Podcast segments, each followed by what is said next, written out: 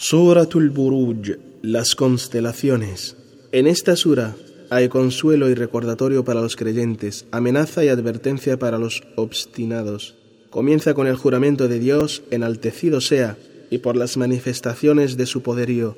Los que perjudican a los creyentes no serán merecedores de la misericordia de Dios, como no lo fueron otros pueblos que los predecieron en el pasado. Luego relata el comportamiento de los tiranos con los creyentes, anunciando las albricias para los piadosos y el castigo para los transgresores. Señala que la verdad se enfrenta en todos los tiempos a la hostilidad de los transgresores y que el sagrado Corán, que constituye el fundamento de la verdad, a pesar de que puedan decir los incrédulos, está fuera de toda duda, porque está amparado en la tabla resguardada por Dios.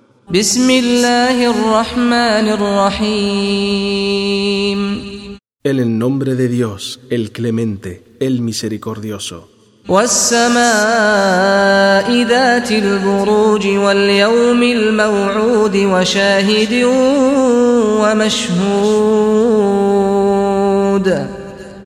Juro por los cielos y las constelaciones que lo transitan durante su movimiento. Al-Buruj son las doce constelaciones que aparecen en el cielo en diferentes formas, entre las cuales transita la Tierra durante su rotación alrededor del Sol, por el día prometido del juicio final, y por los seres que lo presenciarán como testigos, y por los tormentos de aquel día y las maravillas del universo.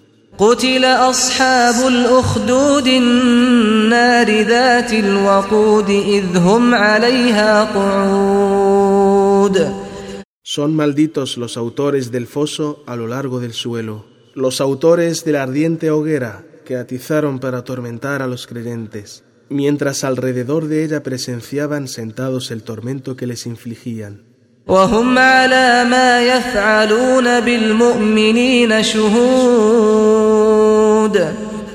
Y el sufrimiento al que sometían a los creyentes estando ellos presentes.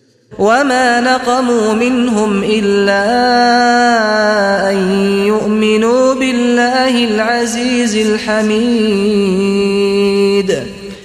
Solo repudian de los creyentes su fe en Dios Todopoderoso, cuyo castigo debe ser temido, el loable, cuya recompensa debe ser anhelada. الذي له ملك السماوات والأرض والله على كل شيء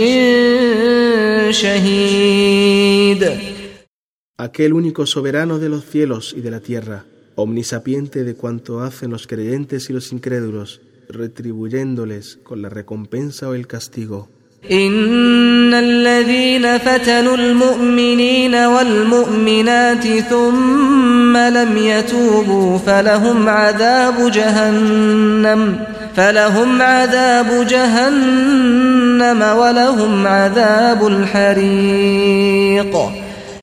Ciertamente aquellos que atormentaron a los creyentes y a las creyentes por su fe con la tortura y el fuego y no se arrepienten, sufrirán en la otra vida el castigo del infierno y el castigo de la hoguera por haber incinerado a los creyentes. إن الذين آمنوا وعملوا الصالحات لهم جنات تجري من تحتها الأنهار ذلك الفوز الكبير Ciertamente, los que creyeron y practicaron el bien tendrán por morada jardines, debajo de los cuales corren ríos. Tal será la bienaventuranza. إن بطش ربك لشديد إنه هو يبدئ ويعيد وهو الغفور الودود ذو العرش المجيد ذو العرش المجيد فعال لما يريد Ciertamente que el castigo de tu Señor para los tenebrosos, abayazadores, será severísimo. Él, es el único que origina la creación y la reproduce, y Él es el indulgente para con los arrepentidos y los suplicantes, afectuosísimo con los que le aman y le obedecen. Él es el Señor del trono, el magnificentísimo, hacedor de cuanto le place, y nada puede sustraerse a su poderío.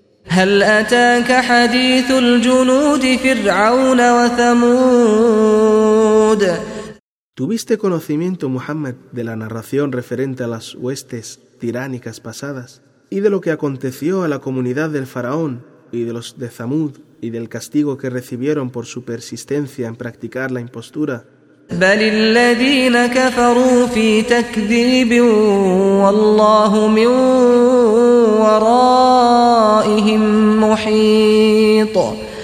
Sin embargo, los incrédulos de tu pueblo son aún más descreídos de lo que fueron aquellos para con sus profetas, mas están en poder de Dios, que todo lo saben cuanto a ellos.